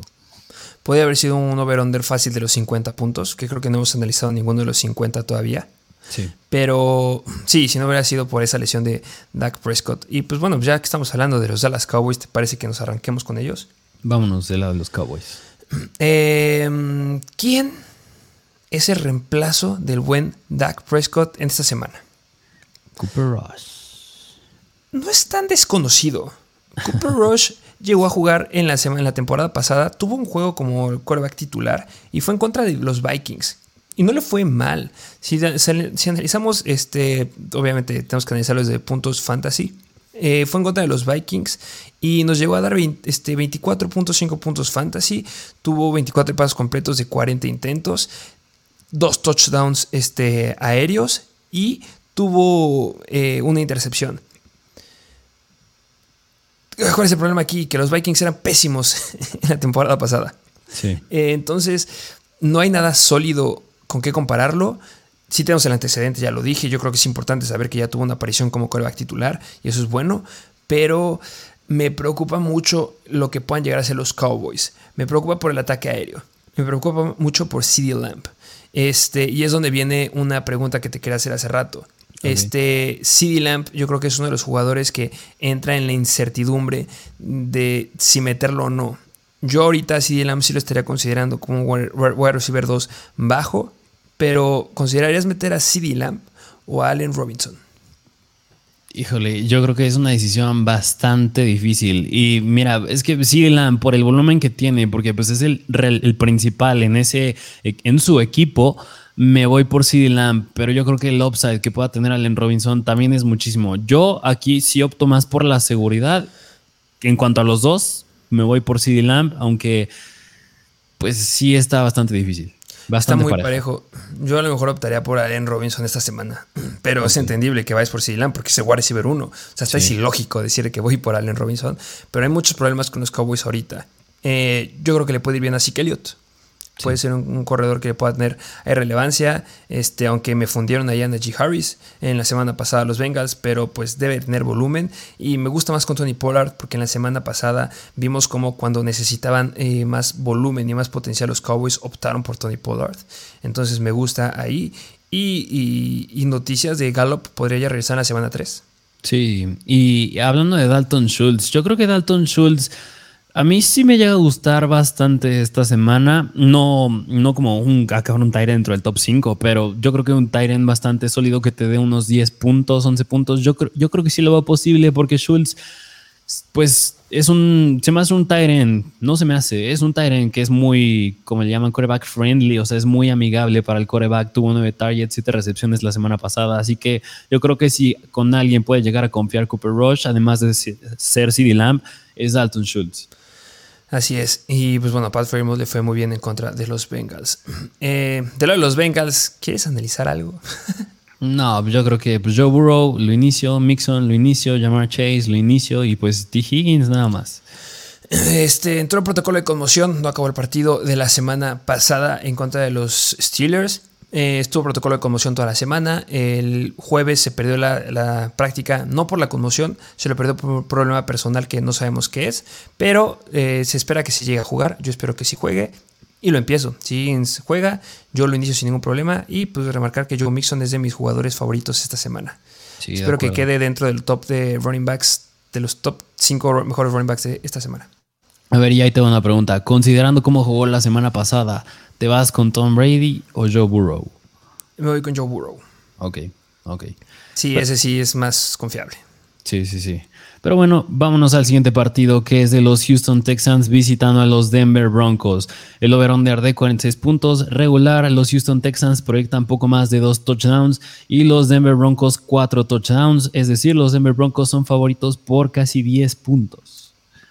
Ah, esperemos que ahora sí cumplan los Denver Broncos y no va a ser lo de la semana pasada. Sí. Pero ¿qué lado analizamos primero? ¿Qué te parece si nos vamos del lado de los Texans? Esta igual va en corto. No empiecen a Damian Pierce. No. Se los dijimos, está muy sobrevalorado, está el hype bien padre con Damian Pierce. Pero no, no hemos visto nada. No hemos visto nada de Damian Pierce. Ahorita es Rex Burkhead y Rex Burkhead lo empezaría como un flex. No me meto con nadie más, más que con el hombre seguridad de ese equipo que es Brandon Cooks. 10 targets la semana pasada, va a volver a tener 10 targets esta semana. Ellos dos nada más. Sí, 100% de acuerdo. Wide receiver segurísimo, Brandon Cooks. Y del lado de los Denver Broncos, yo considero que Russell Wilson ya va a dar algo más concreto ya en este partido, ya sin jugar contra tu antiguo equipo en el que estabas. Yo creo que sin problema sí lo inicio. Y a ver, ¿tú a quién proyectas que pueda acabar mejor esta semana? ¿Russell Wilson o Joe Burrow? Oh, mm, está complicado. Difícil. Pero por el escenario que los Houston Texans me demostraron la semana pasada que podían competirle a Indianapolis y que puede ser un juego más cerrado y que se proyecta ser un juego más cerrado y de más puntos, Russell Wilson. Porque podría darse la situación en que estén apaleando a los Cowboys y que ya mejor opten por descansar a Burrow. Sí, de acuerdo. Y se empiecen a todos, empiecen a Corland Sutton, empiecen a Jerry Judy, empiecen a este Jameson Williams, que ya es el running back uno de ese equipo definitivo y es el running back, bueno, más bien, no, el- no por acarreos, porque ahí sí le ganó Melvin Gordon la semana pasada, pero por targets es el running back uno. Y, y- y qué más quieren? Ese equipo es fenomenal. Sí, Javonte Williams es irreal. Si se sigue manteniendo con esa cantidad de targets que tuvo la semana pasada con 12 targets, va a ser un running back 1 para el resto de la temporada. Así es. Eh, siguiente juego. Siguiente, aunque nada más me gustaría hacer énfasis en un, ju- un jugador en específico, que es el Tyrant Albert O. ¿Tú cómo lo ves esta semana, considerando que se quedó con 6 targets la semana pasada? Lo veo bien, la verdad era de los Tyrants. Después del, del conjunto de Tyrants que me gustaban para ir después este, muy deep, que es justamente Cole Kemet, que me sigue gustando Cole Kemet. No cambia nada el partido de la semana 1. Que también mencionamos a Pat Freiermuth y mencionamos también de repente ahí a Irv Smith. Después venía Albert O. No era Irv Smith, perdón, era David Njoku.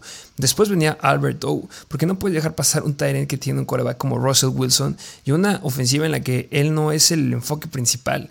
Y, y ya la semana pasada los Houston Texans no fueron, bueno, están considerados como media tabla en contra de los Tyrants. Y yo creo que puede llegar a meter un touchdown ahí sin ningún problema.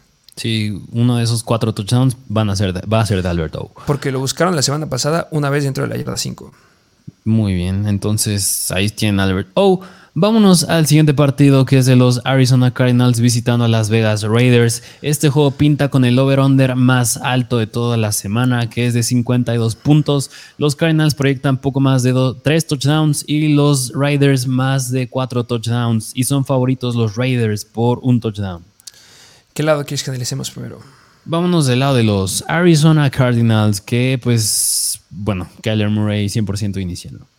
100% vamos con Kyler Murray. De los corredores, obviamente tienes que ir con James Conner. Sí. Que, que ¿Cómo viste eh, la, la, participación de Conner en la semana pasada?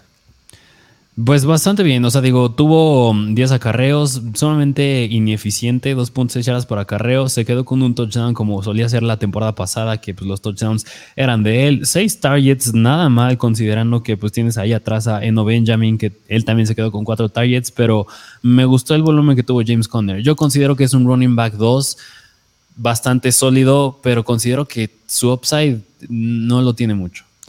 Eh, justo quiero mencionar o hablar de James Conner y te hice esa pregunta porque justamente de los jugadores que más nos cuestionaban en nuestros drafts, este, en nuestros rankings, era Conner. ¿Por qué está tan alto? ¿Por qué lo están poniendo tan arriba? Si este lo está poniendo hasta el lugar 15. Por las oportunidades corriendo, las oportunidades dentro de zona roja. Tuvo una carrera entre la yarda 5, tuvo una carrera dentro de la 10 y tuvo otro carrera dentro de la yarda 20. Es decir, en toda la zona roja tuvo tres acarreos en total. Tuvo un touchdown corriendo. O sea, sigue siendo las oportunidades que tiene la temporada pasada. Y entiendo tu parte, que lo que tú me dices, inconstante. Igual es, va a ser inconstante, pero tienes la seguridad de que tiene los acarreos en zona roja y los ya lo demostró en la semana pasada en contra de Kansas City, que los Arizona Cardinals no fueron a jugar ese partido. Sí. Entonces, sí, sí empiecenlo. Eh, wide receivers, Rondale Moore, descartado de esta semana. Sí, sí, sí. Así que pues Marquis Brown otra vez como en la semana pasada. Bueno, pues que la semana pasada Greg Dortch fue el que se quedó con la mayor cantidad de targets. Yo espero que esta semana ya sea Marquis Brown. ¿Qué es que sucede lo mismo que con este Patrick Mahomes? No tienes todavía un definido un wide receiver 1 y pues le empiezas a aventar a todos, lo que pasó con Dortch la semana pasada. Pero aquí tienes un Marquis Hollywood Brown. Debe de irle mucho mejor esta semana. Y Sackerts, eh, creo que ya no tiene problemas de lesiones como la, en la semana 1, entonces igual, empiecenlo. Dio 10 puntos fantasy. Sí, de acuerdo. Y vámonos del lado de las Vegas Raiders, que Derek Carr, ¿tú lo consideras un streamer para esta semana, considerando la cantidad de puntos que proyecta meter este partido? No solo es un streamer, es uno de mis starts favoritos en la posición de coreback esta semana. Ok. Y del lado de los running backs, que la semana pasada el buen, el buen Josh Jacobs, ¿cómo lo viste? Eh, híjole, es que ¿Qué, qué, qué podemos decir de Josh Jacobs? Se sabe que no somos unos amantes y unos seguidores de nuestro compadrito. Este, si obviamente nos vienen siguiendo, saben que el escenario era malo. El escenario para iniciar esta temporada no era favorecido a Josh Jacobs. Y en la semana pasada que se enfrenta a unos Chargers que yo me esperaba una defensiva todavía más elite, pero como que de repente la veo medio corta. Pero pues Khalil Mack tuvo una gran participación como, como nuevo jugador ahí, linebacker de los Chargers. 10 acarreos, 57 yardas. creo, creo, que confirmo lo que estábamos diciendo, ¿no? Sí, y aún más, yo creo que Josh Jacobs pues es un running back seguro esta semana, considerando cómo se vio tanto Isaiah Pacheco, tanto Jake McKinnon, tanto Clyde Arcelor en contra de los Cardinals. Así que Josh Jacobs es un running back bastante seguro esta semana. Pero running back 2. Sí, sí, sí, sí. Y de los wide receivers, pues Derek Carr, el único que se dedica es a lanzarle a Davante Adams. 17 targets, ¿qué me dices eso? o sea, casi el 50% de todos los pases que lanzó Derek Carr es a Davante Adams. Pues Davante Adams, pues, ¿qué les podemos decir? Inicienlo. Y el que sí me gustaría hablar es de Hunter Renfro, que yo creo que es un jugador que sí me gusta iniciar esta semana. Eh, ¿Cómo te sentiste de la semana 1 de Hunter Renfro? Después de todo el análisis que habíamos dicho de la nueva cara de la ofensiva de los Raiders. Muy decepcionante. Nada más, si no mal recuerdo, 5 puntos fantasy. Así que yo espero, 100% va a mejorar sus números. O sea, no se va a quedar con lo que hizo la semana pasada. Va a mejorar aún más en este partido que proyecta ser de muchos puntos. Que los 17 targets ya no van a ser de Davante Adams. Eso fue espectacular. No se va a repetir. Yo, Davante Adams debería estar promediando unos 12 targets por juego, que es espectacular todavía. Y, no dejar pasar tampoco que en la temporada pasada este Hunter Renfro era la cantidad de targets que tenía. Sus, temporadas, sus semanas tops fueron la semana 14 en contra de Kansas City con 14 targets y la semana 13 en contra de Washington de 10 targets. Y es lo que va a quedarse ahorita este Davante Adams. Pero Hunter Renfro se va a quedar fácil con unos 7 targets, 7, 8 targets por juego y que sí los pueda convertir y no vaya a pasar lo de la semana pasada que solo agarró 3 para 21 yardas. Yo todavía no pierdo la esperanza con Hunter Renfro porque tienen que estabilizar todavía un poquito más a la situación de Davante Adams en ese equipo. Sí, así es. Así que pues ahí lo tienen. Hunter Renfro, inicienlo. Nos gusta bastante para esta semana. Davante Adams no se va a quedar con esos 17 targets. Pero bueno, pues sin más que sí. Darren Waller. Ah, y hablar de Darren Waller también, pues la semana pasada bastante deficiente, pues nada más unos 11 puntos fantasy. Como bien, va de la mano con lo que dijiste de Davante Adams. Esos 17 targets más repartidos entre Hunter Renfro y Darren Waller, inicienlo sin problema. Travis Kelsey le hizo el amor a Cardenales en la semana 1. ¿Crees que Waller pueda replicar algo similar? Híjole, no lo dudo mucho porque pues en los Kansas City Chiefs hay más, no hay tanta competencia y aquí sí hay más competencia por aire. Pero más puntos que la semana pasada, bueno, al menos más de 6 targets, yo sí esperaría que lo hiciera. Y, pasó lo que les dijimos, eh, nos gustaría que con Darren Waller lo busquen dentro de la zona roja y lo buscaron a vez dentro de la yarda 5, que se pueda quedar con ese touchdown, ya da puntos del lugar donde lo agarraron y tuvo dos recepciones de más de 20 yardas. Entonces, sí iniciaron esta semana. Así es. Así es, pero bueno, vámonos al siguiente partido. Llevámonos a los juegos de prime time, los juegos de, relevancia, que el primero es de los Chicago Bears en contra de los visitan los Green Bay Packers, otro juego divisional. El over-under es de 42 puntos. Los Chicago Bears proyectan dos touchdowns y los Green Bay Packers poco más de tres touchdowns. Y son favoritos los Packers por 10 puntos. Así es, eh, yo creo que lo dijimos bien de ya el partido de los 49ers y Chicago en la semana 1, ¿no? Que fue un borrón y cuenta nueva. Así es, un borrón y cuenta nueva. Yo espero que en este partido echarle más el ojo al buen Justin Fields, que puede ser un buen coreback para tener el resto de la temporada, pero yo creo que no lo inicio esta semana. En cuanto a los running backs, David Montgomery, pues un running back 2 sólido y también Khalil Herbert no lo meto, lo tengo en mi banca. Y hablar de los wide receivers, yo considero que ya Colquemet y Darnell Mooney van a dar puntos relevantes. Colquemet no creo que sea un streamer esta semana aún y Darnell Mooney como un flex. Sí, de acuerdo contigo, aunque no suelten a Colquemet, no lo suelten, no lo suelten. sí, No, no. Y del lado de los Green Bay Packers, pues pues va a estar muy interesante. bueno, ya me salté hasta los wide receivers, pero va a estar interesante ver a quién ya le empieza a lanzar más Aaron Rodgers ya con Allen Lazar de vuelta. Que se debe hablar de esto, ¿eh? que Aaron Rodgers en el partido de la semana pasada tuvo una situación en la que podía haber dado un gran pase a Christian Watson. Aunque Christian Watson más bien podía haber agarrado ese pase para un touchdown y hubiera dado puntos increíbles, pero no pasó. Después parecía que lo odiaba y no le lanzaba. Y necesitaba un wide receiver 1, le hacía falta Davante Adams y es el lugar de, de, Allen Lazard. Se encuentra ahorita cuestionable para el juego de, en contra de Chicago, pero sí tuvo entrenamientos en la semana y yo esperaría que sí pudiera llegar a jugar. Y, podría ser que tenga un buen juego Lazard, aunque todavía no me siento confiado de empezarlo. Sí, no, no, todavía no, pero pues es bueno tenerlo ahí. Y aquí viene uno de mis starts favoritos en zona de tight end. Bueno, no mis futuros tight favoritos, pero sí considero que es un buen streamer si es que no tienes a nadie. Robert Tonjan. Ok, el buen Robert Tonian, sí, un juego importante en contra de Chicago. Y hablar de los running backs, yo creo que Aaron Jones esta semana, yo espero que sí, ya regrese a ese papel que todos esperamos sin Davante Adams. Y AJ Dillon, yo lo inicio también, como yo creo que un running back 2 y también Aaron Jones como un running back 2. Se sabe que si a un equipo saben cómo jugarle Aaron Rodgers y Aaron Jones y los I Own You, como fue la, semana, la, temporada pasada, es en contra de Chicago. Entonces juegan muy bien estos dos compadres en contra de ellos y vienen muy buenos puntos para ambos. Aaron Rodgers empiezo y también Aaron Jones.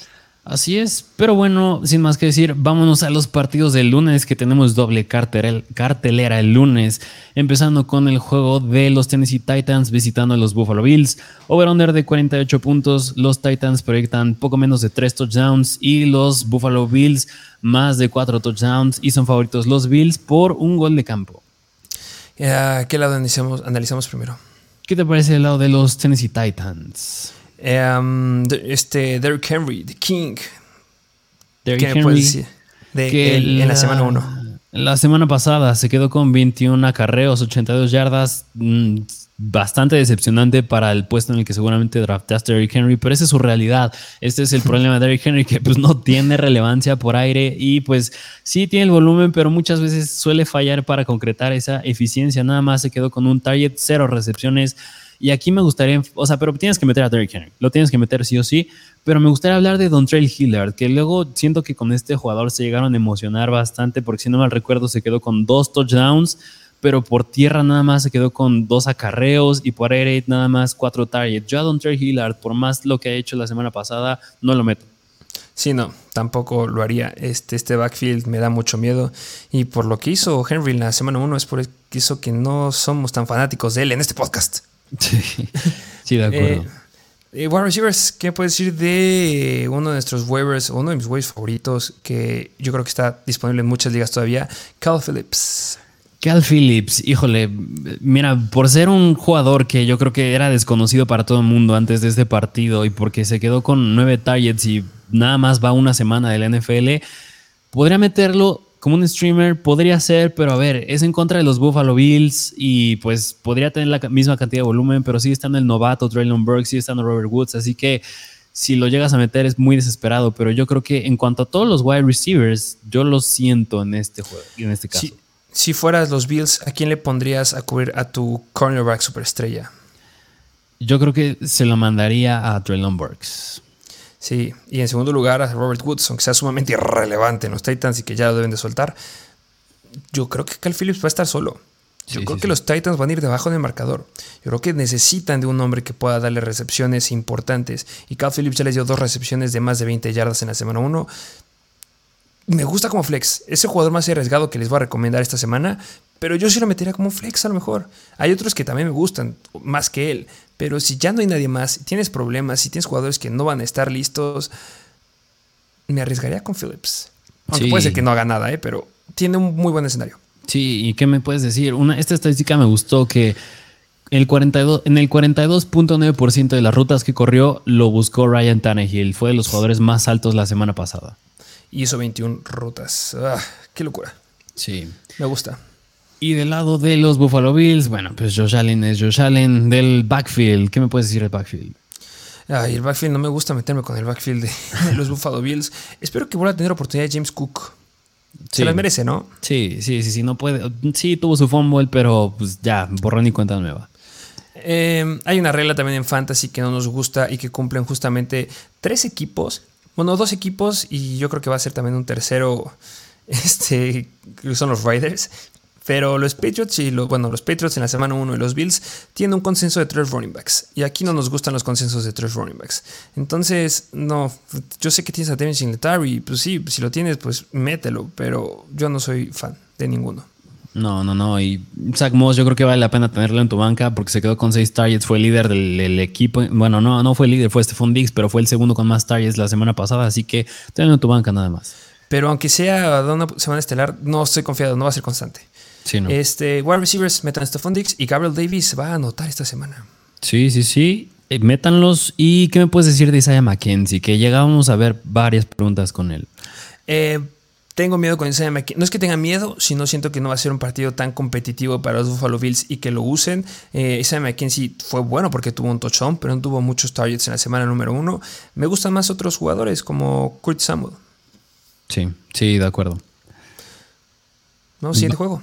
Vámonos al último partido que es el Monday Night Football y es el juego de los Vikings en contra de los Philadelphia Eagles. Over-under de 51 puntos, bastante alto. Los Vikings proyectan poco más de 3 touchdowns y los Philadelphia Eagles poco menos de 4 touchdowns.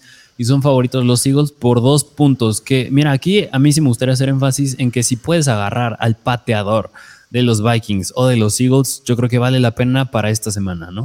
Si es que tenías a Harrison Butker y todavía no tienes ningún eh, pateador o tenías a Rodrigo Blankenship, yo igual consideraría alguno de estos. Sí, un juego de muchos puntos y bastante cerrado. Eh, ¿Qué lado vemos primero? Vamos al lado de los Minnesota Vikings. Todos adentro. ¿Todos? Todos. Eh, ¿Qué me puede decir? Dalvin Cook la semana pasada yo creo que decepcionó a muchos para el potencial que puede haber dado, pero ya les dijimos en el episodio de Buy Sell, vayan por Dalvin Cook, consíganlo. Si pueden conseguir a Dalvin Cook, están a tiempo todavía. De verdad es un running back elite. Lo preferiría mucho más que a, que a Derrick Henry a Sí, ese sí. nivel. Entonces intenten conseguirlo, va a ser muy bueno. Así es. Y aunque, ¿qué, me puedes decir de Kirk Cousins? Yo creo que es un buen streamer, al igual que Derek Carr, por lo cerrado que va a estar el partido y que es de muchísimos puntos. Yo creo que es un buen streamer también para esta semana. Sí, que Kirk Cousins, igual, como por ejemplo este Matthew Stafford es un jugador, un quarterback que dio decepción en semana 1 y tenías que iniciarlo. Kirk Cousins entró a la temporada siendo un quarterback que nadie estaba siguiendo. Se lo recomendamos que lo agarraran si tienes una estrategia de un deep quarterback. Y en la semana 1 tuvo 21.9 puntos fantasy, 32 pases para 23 completos, 277 yardas, 2 touchdowns, 6 pases de más de 20 yardas y un pase más de 40 yardas. 8 pases dentro de la yarda 20, 4 pases dentro de la yarda 10, 5 2 pases dentro de la yarda 5. Es espectacular lo que puede hacer y Filadelfia le va a exigir. Sí, Sí, sí, sí, de acuerdo. Así que un buen streamer, Kirk Cousins. Y del lado de los wide receivers, pues bueno, Justin Jefferson. Pero pues yo creo que vale la pena hablar de Adam Thielen y KJ Osborne, pero más de Adam Thielen. Eh, pues Adam Thielen, ¿cómo lo viste en la semana 1? Pues cuatro targets, tres recepciones, 36 yardas, a la par de targets que el buen KJ Osborne. Yo espero que esta semana, por lo que, que se caracteriza Adam Thielen, yo creo que sin problema se puede quedar con un touchdown. Y KJ Osborne híjole, se decía que le iban a dar mucho volumen, que iba a tener muchos targets esta temporada, pero no se vio la semana pasada. Yo creo que si esta semana no lo vemos, va a ser difícil verlo para el resto de la temporada. Pero yo sí rescato algo, que a diferencia de Adam Thielen, que nada más lo buscaron una vez dentro de la yarda 20, aquí Osborne lo gustaron dos veces dentro de la yarda 20 y una de esas fue dentro de la yarda 10. Entonces, me da miedo por Adam Thielen, y me gusta porque Osborne podría empezar a transformarte ese tipo de jugador, aunque jueguen, obviamente, Thielen juega desde, el slot y este Osborne desde el wide, pero pues seguirlo vigilando, pero de lejos. Sí, sí, sí. Y vámonos del lado de los Philadelphia Eagles, que pues, Jalen Hurts un start sí o sí, si no es que yo creo que de mis corebacks favoritos para esta semana. Y pues del backfield. Eh, Miles Sanders le fue bien en la semana 1, dando 18.5 puntos fantasy, 13 carreros para 96 yardas, un touchdown corriendo y dos targets para dos recepciones y 9 yardas. Y lo interesante de él es que tuvo tres acarreos dentro de la yarda 5. Sí, Miles Sanders ya por fin le están dando el balón, ya por fin puede tener ese chance de anotar más. Así que Miles Sanders va adentro, yo creo como un running back 2. Y Kenneth Gainwell, yo creo que podría llegar a ser, yo creo que podría llegarlo a meter como un flex. Sí, te atreverías a meter a Kenneth Gainwell este, en lugar de, todos los jugadores que hemos dicho. O sea, o sea, obviamente hay sus casos específicos, pero por ejemplo, si tengo un Kenneth Gainwell en, en la posición de flex, un Kenneth Gainwell o Isaiah McKenzie, yo creo que podría optar por Kenneth Gainwell por el over-under tan alto y por lo cerrado que va a estar el partido y porque la semana pasada Gainwell se quedó con cuatro targets. Y tuvo una carrera igual dentro de la yarda 5 y tuvo un target dentro de la yarda 5. Eh, Nahim Hines o Kenneth Gainwell. Híjole, habría que ver la situación de los Whites de los Colts, pero pues como bien dijiste, si no van a ver wide receivers en los Colts, yo creo que sí voy con Hines. Híjole, yo aunque estén los wide receivers de los Colts, yo sí me inclinaría por Hines por la flexibilidad que lo vimos tener si no fuera por el touchdown que metió Gainwell la semana pasada, no hubiera dado casi nada, no lo estarían considerando muchos, pero tiene buenos números adentro de zona roja, no lo descarten, si lo agarraría sigue disponible, porque en una de esas se lastima Miles Sanders, y eso va a pasar. Sí, sí, sí, justo. Y de los wide receivers, AJ Brown, yo creo que pasa lo mismo que pasó en los Riders. AJ Brown no creo que vuelva a tener 13 targets, yo creo que parte de esos 13 se van a ir tanto para Dallas Goddard como de Monta Smith. Así es, pero empiecenlo como un wide receiver uno sólido esta semana. Sí, sí, sí. Se logró. Todos los partidos, un episodio largo. Bueno, pues esta es la costumbre de estos, de estos episodios, pero pues lo hacemos por ustedes, para que tengan el análisis completo de cada partido, cada jugador. Tratamos de tocar todos los jugadores relevantes que puedan tener duda, así que por eso está largo, pero bastante completo. Así es, eh, recuerden que pueden ver si eh, toda esta información la tenemos justamente en la guía de Mr. Fantasy. Específicamente toda la información está en la guía de Mr. Fantasy Goat. Está el link en la descripción. Vayan y suscríbanse, ya somos bastantes ahí. Sí, así es, vayan por ese contenido y tienes algo más que agregar. Suscríbanse, denle like, activen la campanita para que sepan cuando subimos videos. Livestream, tenemos livestream el domingo antes de que empiecen los partidos para que suban sus dudas. Pero si estás ya en, entre los niveles Mr. Fantasy, ahí te respondemos sí o sí. Eh, en los lives suele haber mucha gente. Preparen sus preguntas y conéctense rápido para que les contestemos. Síganos en Instagram y en TikTok. Así es, pero bueno, espero les haya gustado el episodio del día de hoy. Disfruten su fin de semana, disfruten los partidos del domingo y nos vemos a la próxima.